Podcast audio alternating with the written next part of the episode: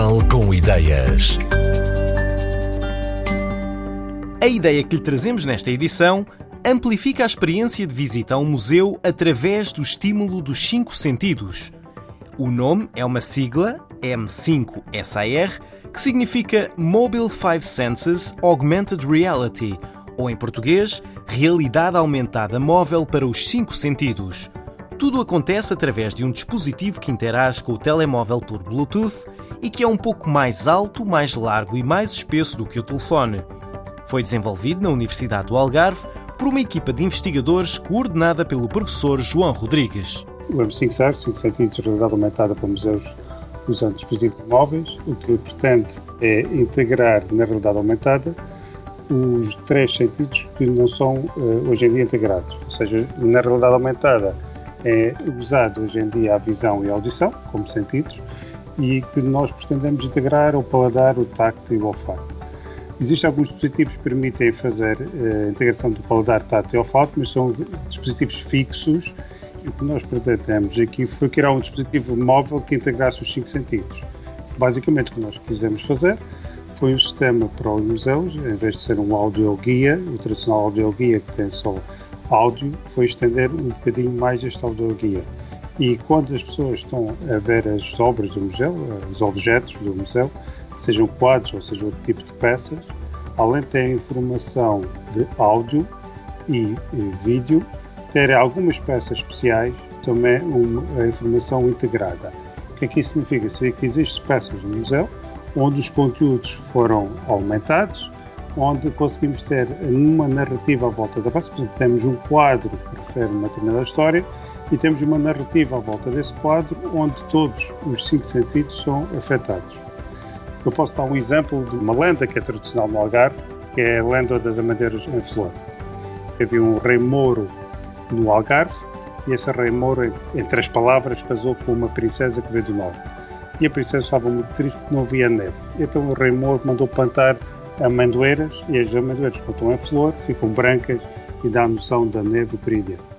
Existem, por exemplo, quadros no Museu do Faro que refletem essa história, entre outras, e o que nós fazemos é uma narrativa à volta desta história, ou seja, a pessoa ao apontar o telemóvel para o quadro, o que vê é um vídeo que está a passar e ao mesmo tempo tem os cinco sentidos, tem eh, a história a contar, o narrativo, a audição, a visão da história, mas ao mesmo tempo que a história vai decorrendo, vai ter sentidos de tato, que é o quente, o frio e a vibração. Neste caso, a história, como mete a amendoeira flor e as amendoejas flor, o que querem simbolizar é o frio da neve, há até sensação de frio.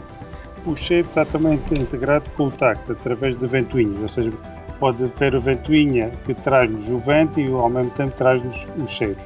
E há diferentes tipos de cheiros, como os cheiros das amêndoas em flor e os sabores, parece informação para os utilizadores chuparem de uma palhinha para ter o sabor da amêndoa e de todos os seus derivados. O que é que o SEMA permite-nos ainda fazer? Quando a pessoa entra no museu pode determinar uma determinada rota e o sistema faz a navegação pelo mapa do museu, através da planta do museu, da rota que a pessoa quer visitar. A pessoa escolhe algum tipo de peças e escolhe quanto tempo é que quer fazer a visita. O sistema adapta o restante, uh, o mais peças, caso a visita seja mais longa que aquelas peças necessárias que a pessoa escolheu e diz-lhe qual é o caminho que vai fazer. Outra hipótese que ainda permite o sistema, esta hipótese mais inteligente, a pessoa começa a ver as peças, as obras do museu. E à medida que vai vendo as obras do museu, o próprio sistema sugere outras obras relacionadas. Ou seja, se a pessoa tiver a ver obras do tempo dos romanos, o próprio sistema diz onde é que estão mais obras do tempo dos romanos no museu e assim por diante.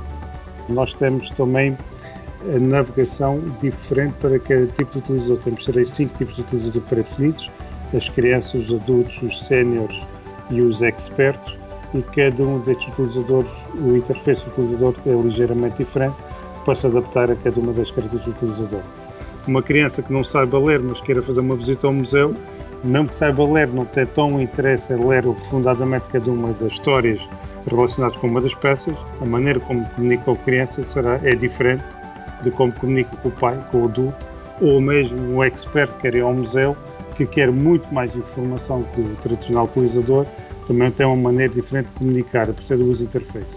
Os séniores permitem-nos ainda ter navegação diferente, ou seja, o mapa que ele vai fazer para o sénior que tem dificuldades em locomoção é diferente do mapa de outra pessoa que não tem eh, dificuldade de locomoção. Ou seja, leva estas considerações todas quando define cada uma das trajetórias que vamos fazer dentro do museu. O M5 SAR, o dispositivo móvel que emite estímulos para os cinco sentidos, foi desenvolvido pela equipa do professor João Rodrigues na Universidade do Algarve para a SPIC, a empresa que vai comercializar o produto. Ainda que criado com a intenção de ser usado em museus, este equipamento, que já esteve a ser testado no Museu Municipal de Faro, pode ser adaptado a outros contextos didáticos, lúdicos ou comerciais.